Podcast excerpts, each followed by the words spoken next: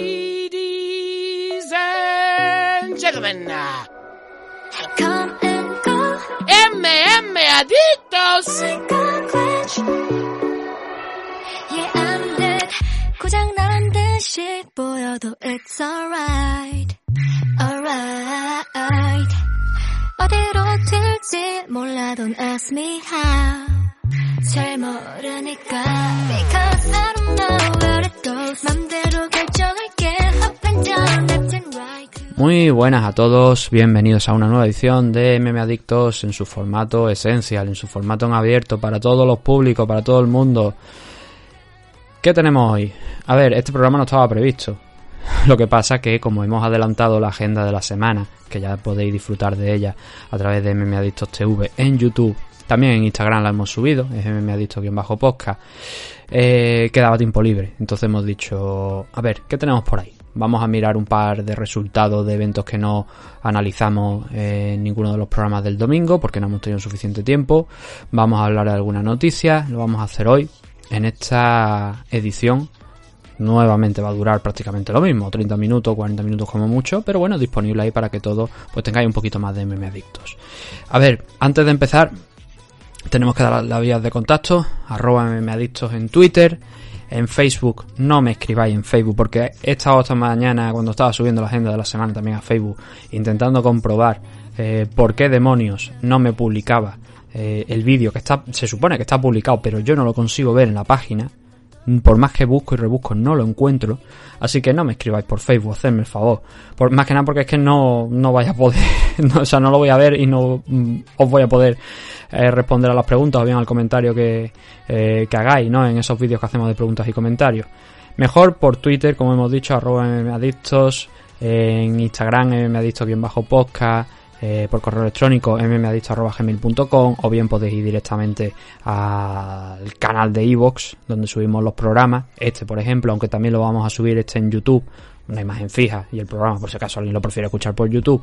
Pero podéis dejarnos esos comentarios incluso si los dejáis como anónimos no hay problema ninguno en iVoox vale en YouTube también por supuesto. Todos los comentarios que nos dejéis eh, pueden incluir preguntas o simplemente algún tema que queréis que se trate o alguna cosilla que queráis que se comunique aquí en el programa se leerá dentro de unos límites. A ver qué me vaya a escribir. Pero, pero en principio no hay problema ninguno eh, en responder eso. Y preguntas y cualquier comentario que hagáis. Además eh, tenemos que hablar de nuestros patrocinadores muy brevemente para no quitar mucho tiempo al contenido. Los caballeros de Oc de Oscar Panadero tiene cuenta en Instagram, Oscar Panadero, y ahí os responde a todas las dudas que tengáis sobre cómo acudir a esas instalaciones que están en Padel 10, en Arroyo de la Encomienda, en Valladolid, como otras tantas cosas que queráis preguntarle. Eso sí, no vayáis a decirle si podéis ir a entrenar sin camiseta. Esto es un meme interno, ¿no? Pero no le vayáis a preguntar, bueno, de Oscar eso, por favor. Eh, si necesitáis más información, eso. Eh, si no sabéis cuál es el perfil de Instagram, que no tiene pérdida, porque creo que es Oscar Panadero guion bajo Caballeros de, lo, de Oc o Oscar Panadero Caballeros de Oc, algo, algo, así similar. Ponéis Oscar Panadero, os va a salir, si no me lo preguntáis a mí. Eh, ya sabéis. Luego también, eh, Dragon Z, dragonz.es, la comunidad de Nacho Serapio, más de mil vídeos, más de 90 cursos de multitud de artes marciales, deporte de contacto, entrenamiento físico y combate con armas también. No con bazooka, no con tanque, no. O sea, no vaya a ser eh, un curso de, de los de la comunidad Dragon y os vaya a combatir a Ucrania. No, no hagáis eso. No el café. Eh, pero bueno, hay una serie de cursos de combates con armas tradicionales, armas de artes marciales. Pues sus camas, su eh, nunchaku y sus cositas, ¿no? ¿Qué, cómo, ¿Cuáles son las condiciones de la comunidad Dragon? Eh, disculpad si a lo mejor estoy un poquito lento hoy, pero es que son las 4 de la tarde, entonces vamos con algo de lentitud, ¿no? Eh, dentro de la comunidad Dragon, todos esos cursos los podéis ver por 14 euros, pero si necesitáis un listado de cursos antes de suscribiros, están en la plataforma, están en dragonz.es, entráis en la página web, veis todos los cursos que los podéis adquirir de manera individual por 50 euros, en la plataforma están todos incluidos, pero en el momento que os deis de baja ya podéis ya no podéis acceder, ¿no? Pero si necesitáis ese listado previo, dragonz.es, ahí vais a encontrar todo. Que necesitáis más información, redes sociales de Nacho Serapio. Tampoco tiene pérdida, al igual que Oscar ponéis Nacho Serapio y vais a encontrar sus perfiles en Instagram, en Facebook y en otras redes sociales. ¿Que necesitáis algo más de ayuda? pues entráis en sus canales de YouTube, el Guerrero Interior y el otro canal es Dragon Z. En ese canal de Dragon Z sube los directos y hace, mejor dicho, los directos también, eh, martes y jueves. Hoy, por ejemplo, debería tocar el programa de, de Nacho y ya se quedáis subido. la otra plataforma donde podéis ver esos directos es a través de su canal de Twitch, que es twitch.tv barra artes marciales. Da igual la que lo visitéis, es alrededor de las 8 así, 8, 8 y media cuando hace los directos, por si queréis eh, ver su programa también, pues que sepáis que lo podéis encontrar ahí. Cualquier duda a alguna de estas redes que hemos dicho. Para todo lo demás, dragonz.es, el Netflix del aprendizaje, de los deportes de contacto y de las artes marciales.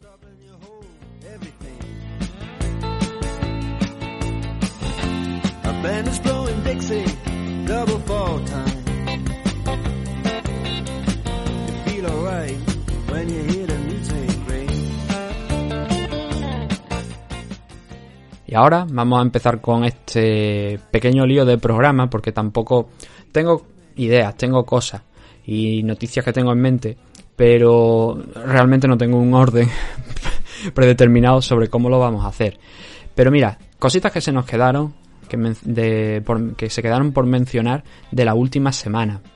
Obviamente una muy importante es Velator, pero antes de Velator os tengo que mencionar que en ese choque que hubo en Invicta en el main event entre Emily Ducot, la campeona de la división Strikeway, y Alessia Zapitela, que subía de la división Atomway, que hablamos de eso en el vídeo de la agenda de la semana, de la semana pasada, y que este evento, por cierto, lo podéis ver gratuitamente en YouTube.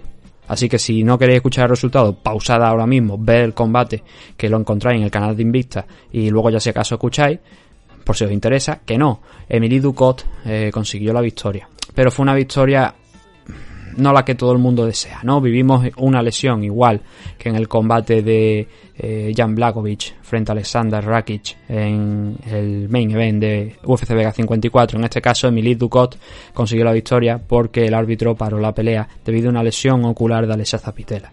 Así que Alessia, pues, no solamente se quedó sin el cinturón de la división Atomweight en su momento, sino que ahora también ha perdido esta oportunidad de proclamarse campeona de la división Strikeway. Por esa lesión a lo mejor podríamos entender que cabe la posibilidad de que en un futuro si las dos permanecen aquí vuelvan a chocar, yo creo que sería justo, ¿no? Una lesión nunca es un buen método de proclamarte ganador del combate, pero estas cosas al final acaban ocurriendo por desgracia. El resto de combates tampoco era excesivamente importante, no había cosas muy grandes a destacar, solo un par de finalizaciones en, en la CAR, pero eso ya os lo dejo a vosotros para no eh, meternos aquí en más temas de Invicta. Invicta FC47 en su canal de YouTube, como digo, 100% gratuito, está subido el stream, lo podéis ver y podéis disfrutar de este combate y de todo el resto de enfrentamientos que hubo en esa CAR. Em, reducimos el tiempo de eso porque vamos a hablar de Velator, ¿vale? Velator 281, muy brevemente también de nuevo. Em, polémica victoria, bueno, polémica victoria por la forma en la que ocurre, porque creo que la decisión es correcta. Estamos hablando de eh, ese cinturón vacante de la división welterweight, que era el, cinturón interim, no el cinturón, el undisputed que se dice, el oficial, el, que no es de plástico que decimos nosotros porque tiene el verdadero valor. Eh, como bien sabéis, Amosov está combatiendo en Ucrania, entonces no podía defender este cinturón. Él hace poco dio una entrevista en la que dijo que, hombre, le, habría gustado estar entrenando y poder disputar este combate, pero él mm, dice que no es un ciudadano diferente al resto de los ciudadanos ucranianos que está sufriendo esta invasión y por tanto él dijo que tenía que tomar las armas e ir al frente, ¿no? Un acto que desde luego le honra y Bellator ha querido esperarle y le va a esperar. Ojalá el día de mañana podamos ver a Mosov nuevamente en, en el ring.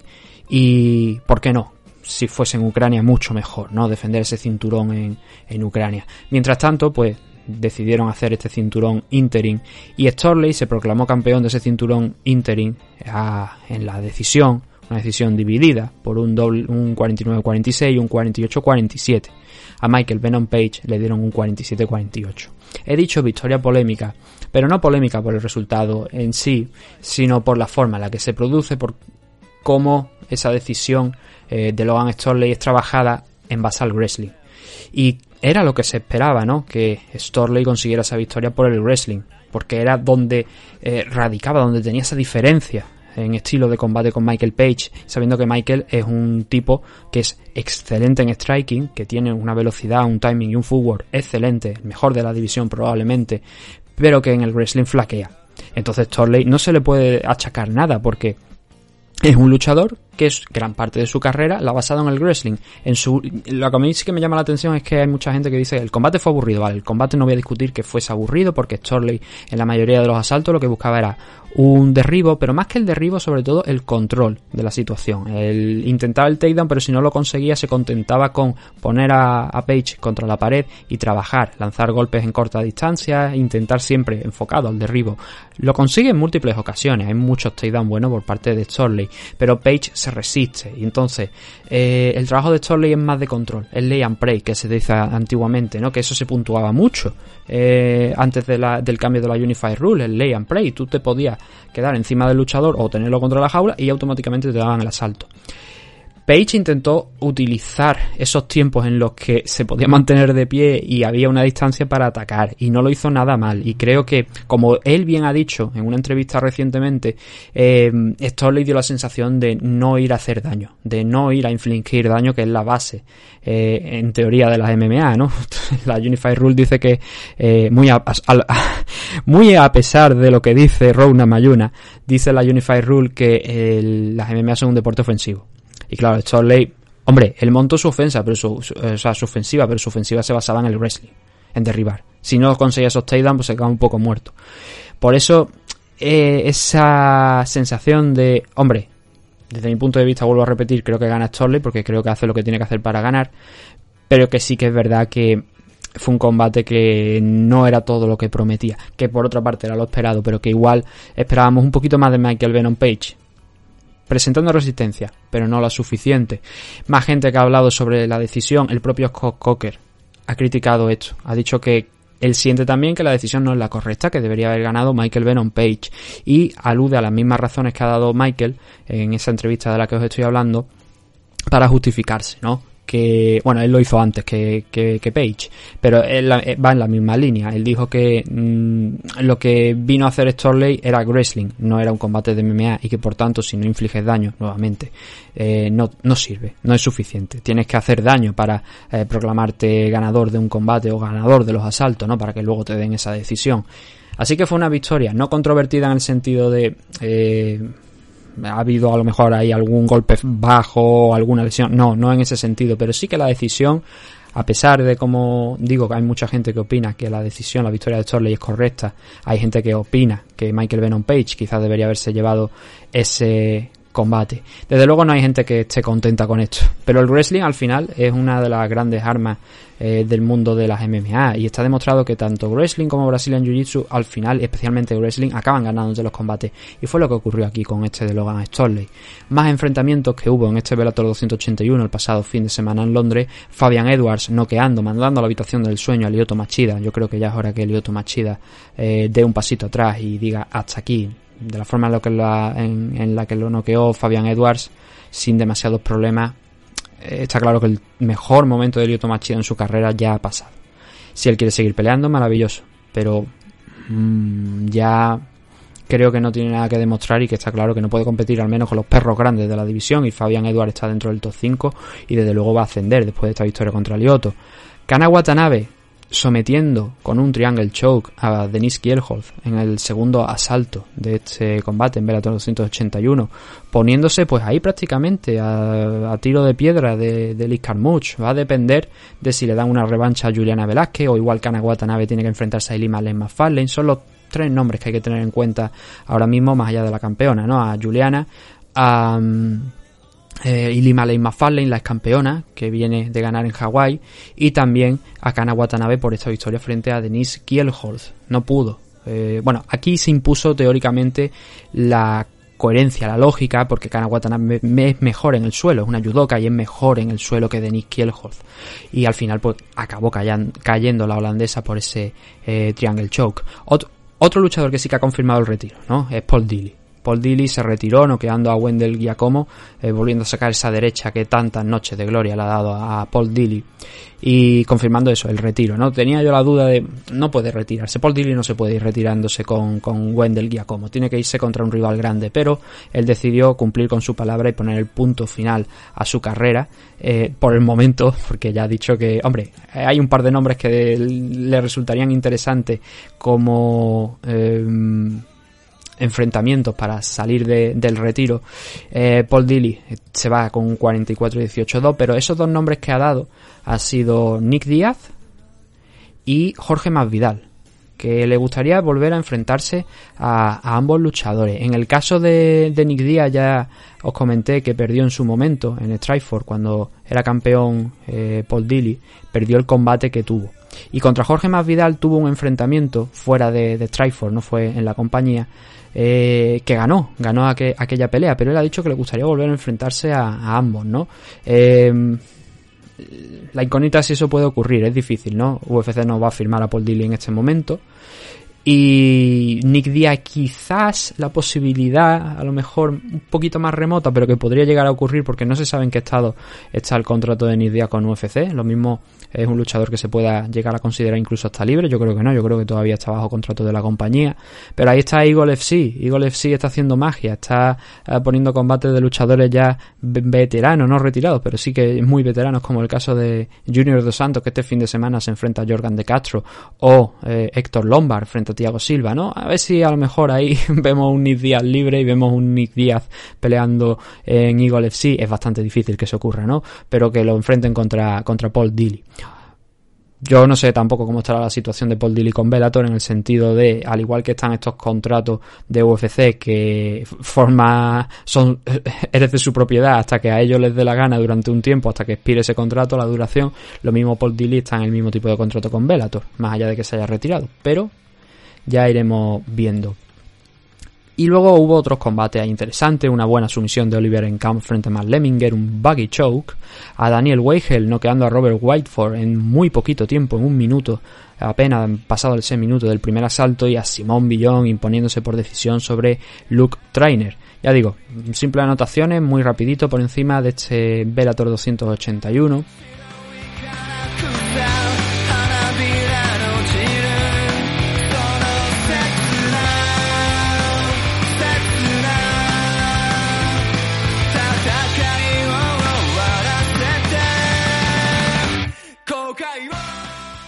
Y ahora vamos a hablar de algunas de las noticias que han venido saliendo en las últimas horas. Empezando, pues mira, eh, lo que se conoce como el aftermath, ¿no? Lo que ha pasado después de, de ese UFC Vega 54. Sobre todo en el caso de, Alexander Rakic, que se ha confirmado que tenía una lesión eh, en la ACL, ¿no? En el ligamento anterior, si no tengo mal entendido, de la pierna y que podría estar en torno a seis meses o a un año de baja y obviamente va a tener que pasar por quirófano. Por otra parte, Jan Blakovic también va a tener que pasar por quirófano para arreglar ese problema, ese golpe de Rakic en el lagrimal del ojo izquierdo, que se le ve y la verdad es que eh, es impresionante, ¿no? Y van a tener que pasar ambos por quirófano, así que parece que obviamente el tiempo de recuperación de Jan sería menor, pero el de Rakic puede ser bastante mayor. Él dijo que esta lesión mm, se la produjo también en el training camp, pero dudo que puedas pelear con un ligamento roto tres semanas después. Eh, entonces, las palabras de Rakic, pues sí, en aquel entonces estaría molesto, sufriría a lo mejor un pequeño golpe ahí que le molestase, pero está bien claro que eh, no puedes comparar una lesión con la otra. Que se haya grabado, que esa lesión no, no fuese tan dañina en su momento y que ahora haya ocurrido, como digo, un poquito más grave y es lo que haya llevado a esa rotura de ese ligamento en mitad del combate, puede ser pero igual también habría tenido que pasar por el médico antes en condiciones para ver si era seguro competir o no. Entonces, mm, al final la noticia es eso, que Rakic muy probablemente esté seis meses o un año de baja, depende. Eso es lo que ha dicho los médicos, pero igual eso se acortan los plazos o incluso se llegan a alargar, pero es una pena porque Rakic venía lanzado y Rakic era un potencial contender al cinturón. Eh, ahora pues Jan Blakovic con esa operación también tendrá que sentarse a esperar un poquito, así que ahora se ha abierto un poco más desde mi punto de vista el espectro de la, de la categoría light heavyweight porque eh, Jan Blakovic retó a Glover Teixeira si ganaba, eh, si retenía el cinturón contra Jiří Prochaska, si lo retiene el mes que viene cuando se enfrenten en Singapur en UFC 275, pero el mes posterior, en julio, tenemos un Ankalaev contra Anthony Smith. Así que ese Ankalaev contra Anthony Smith vamos a tener también que estar muy atentos a él. Más lesionados, o bueno, más luchadores que estuvieron lesionados en las semanas previas al evento, al este UFC Vega 54. El padre de Amanda Arriba, ha dicho que semanas antes del enfrentamiento con Kadli Chukagian en UFC 254 sufrió una ruptura del bíceps, del tendón del bíceps y que eso fue alrededor de 25 días antes del enfrentamiento, así que una ruptura total eh, del bíceps tampoco es bonita. Eh, para que veamos que los luchadores de MMA en el fondo están eh, hechos de otra pacha, ¿no? Porque es muy difícil romperte tres semanas antes del enfrentamiento el bíceps y eh, aún así entrar en la jaula, dar un grandísimo combate que dio Amanda arriba frente a Carly Chukayan, fue Fallo de Night de este UFC Vega 54, al final acabó perdiendo pero estuvo cerca de ganar ¿eh? y eso hay que reconocérselo, eh, con una rotura de bíceps ser capaz de recuperarte en tan poco tiempo y estar muy cerca de ganar el enfrentamiento, eso hay que aplaudírselo. Pero bueno, otra, otro episodio, ¿no?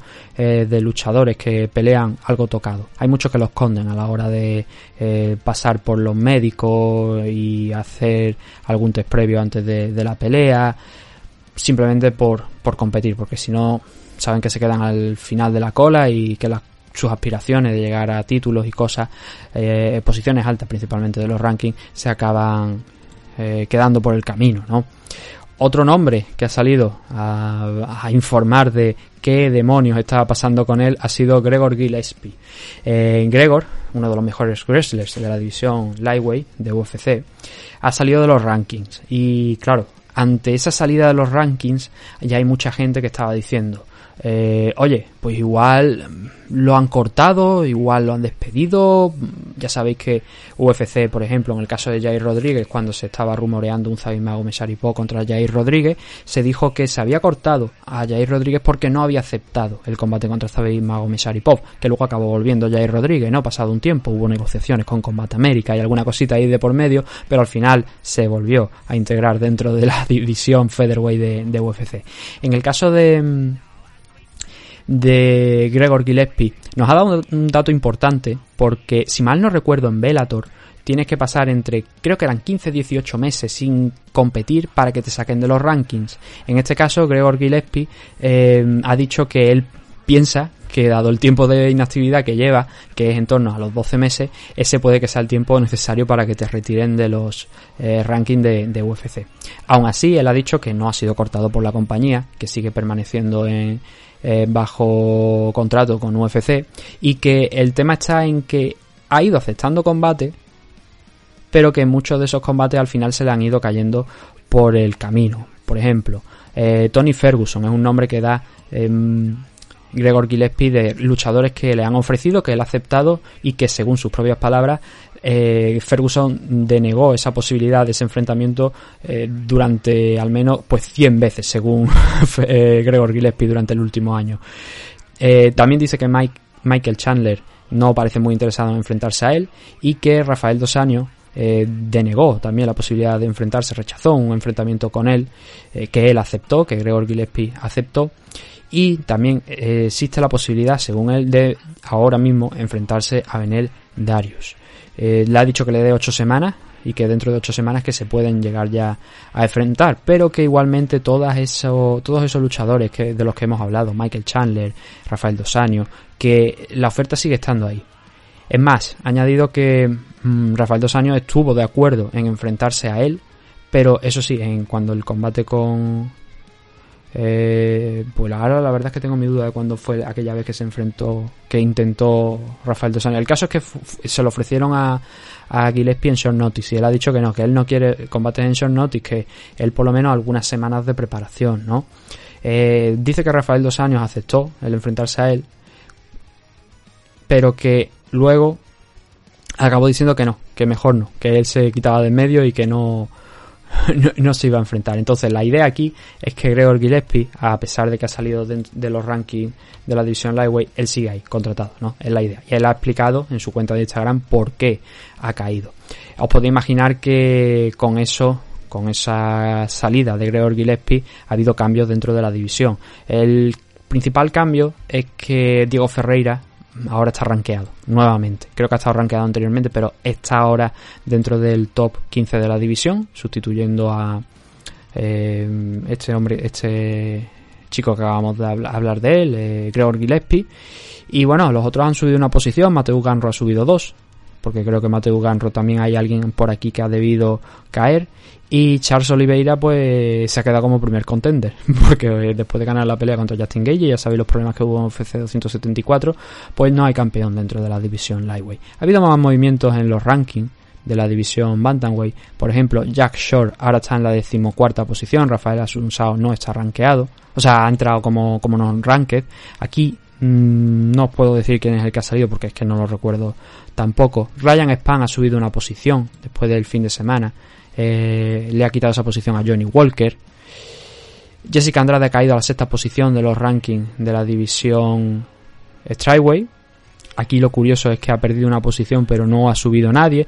Y lo que aquí ha pasado es lo que intuyo que eh, UFC tiene la manía en muchas ocasiones de poner que en este caso entiendo que eh, estaban Jan Xiaonan y Jessica Andrade empatadas en la quinta posición, porque aquí ni ha subido ni ha bajado, la única que ha bajado es Jessica Andrade, entonces seguramente se debe a eso, que a Jessica Andrade ahora la ponen en la sexta porque está empatada en la quinta con Jan Xiaonan y ha bajado esa posición por detrás de Jan Xiaonan.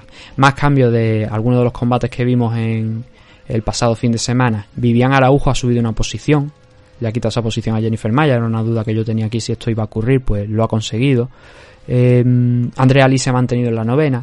Cintia Calvillo ha bajado una a la duodécima y Jessica Ay ha subido una sin necesidad de pelear. Y no ha habido así cambios mayúsculos, salvo que John Jones en el pound for pound ha bajado a la décima posición, pero los grandes cambios han sido eh, los que he dicho. Ryan Span una posición, no ha habido realmente grandes cambios, pero Ryan Span ha subido una posición en la división Light Heavyweight y Vivian Araujo ha subido a la séptima en la división Flyweight después de su victoria frente a KGB, frente a Andrea Lee. Kali Chukayan sigue primera, eso sí. Y mm, su rival, que la rival de Kali Chukayan fue Amanda Rivas, no ha entrado en la división Flyweight y sigue novena en la división Strikeweight. Por último, os quiero decir que parece que el regreso de Ilia Topuria está cada vez más cerca. Tan cerca está que ya, ha empezado la preparación, ya está con el training camp, así que deduzco que es muy probable que lo veamos para julio, para Londres, o a lo mejor incluso antes, quién sabe, en un evento de, Estados Unidos. Pero la idea yo creo sobre todo me parece que está enfocada a pelear en Londres, quién sabe. Esto es algo que tiene que comunicar el propio Ilia Topuria. Pero seguramente muchos de vosotros estáis diciendo, a ver, ¿quién puede ser el rival? ¿No? Eh, abriremos una encuesta en YouTube cuando publiquemos este vídeo, o sea, este audio también lo publicamos en, YouTube, por aquello de ser esencial, y lo pondremos ahí también una encuesta en la comunidad, que ahora ya la tenemos activa por haber llegado a los 500 suscriptores, y, y pondremos una encuesta de a ver quién pensáis vosotros que es el siguiente rival de eh. Mi opinión, y esto se debe sobre todo, no es información, no tengo datos, pero se debe a una breve deducción, por eso vamos a jugar también un poquito al matchmaking, ¿no? Jorge Masvidal está en Alicante, está en Valencia, aquí en España, por supuesto, lo digo por si hay gente que nos escuche de Latinoamérica. Eh, me llama la atención porque la verdad es que con ese caso judicial que está teniendo con Colby Covington podría llegar a sorprender que esté aquí en España, pero bueno, supongo que no le inhabilitaría, que no tendría, no ha tenido ningún problema para venir aquí a España, aún teniendo ese problema judicial allí en Estados Unidos. Es un caso menor, no es algo que es pequeñito, que tampoco es excesivamente grande, que puede acabar siendo una pelota enorme, pero que parece que no va a ir a mucho tampoco. Entonces, Jorge Masvidal está aquí en España, Jorge Masvidal está entrenando con Ilia Topuria, y Jorge Masvidal es un luchador que anda por el, por el metro 80, que anda también por el metro 90 casi de alcance. ¿Qué pasa? Que claro, con esos datos, con ese físico, van mirando el ranking importante, en mi caso, de la división Featherweight. Lo mismo la peleas en la Lightweight tendría eh, cierto sentido, ¿no? Y el espectro se ampliaría mucho más eh, con respecto a los nombres que voy a dar ahora. Pero yo creo que eh, el rival de Ilia Topuria se mueve en esos números. ¿no? Si traes a una sesión de sparring a entrenar contigo a Jorge Masvidal es porque necesitas un tío grande, un tío de esa estatura, un tío con ese alcance.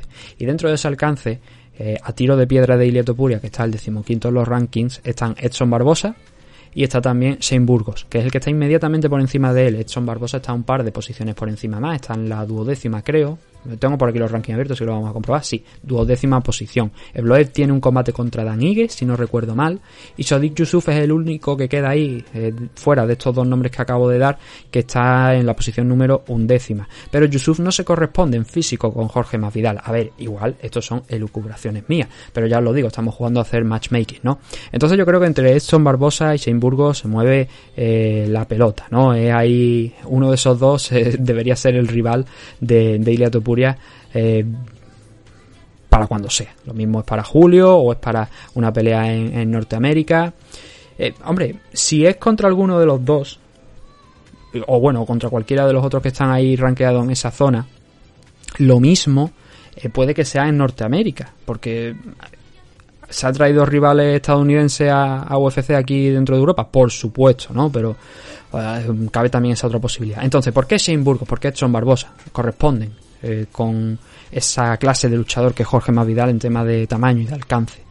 Más en concreto, se, creo que se podría apostar por Shane Burgos porque Edson Barbosa entrena en el América Top Team y Jorge Masvidal es un luchador del América Top Team. Entonces venir a preparar un combate con eh, Ilia Topuria por el tiempo que esté, no sé cuánto tiempo será, eh, si es contra alguien de dentro del América Top Team sería extraño. ¿Por qué está Jorge Masvidal con Ilia? Por la relación que tienen del manager, ¿no? Y de hecho recuerdo ya que Jorge Masvidal estuvo con Topuria practicando anteriormente, eh, pero Topuria las veces que ha estado en Norteamérica ha estado precisamente en el gimnasio de Colby Covington, donde está el equipo, donde está Colby Covington, que es el MMA Masters, ¿no? Así que esto ahí es un puzzle que bueno, que al final yo creo que lo más posible es que sea Shane Burgos el nombre indicado.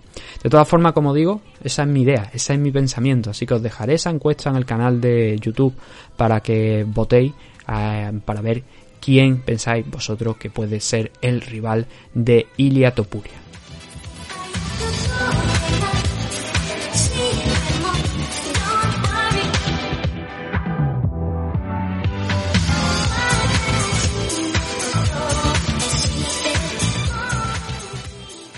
Así que llegados a este punto, donde ya hemos hablado un poquito de algunas de las noticias, de lo que ocurrió después de ese evento de UFC Vega 54 y brevemente de Toro 281 e Invicta FC 47, nosotros lo vamos a dejar aquí ya.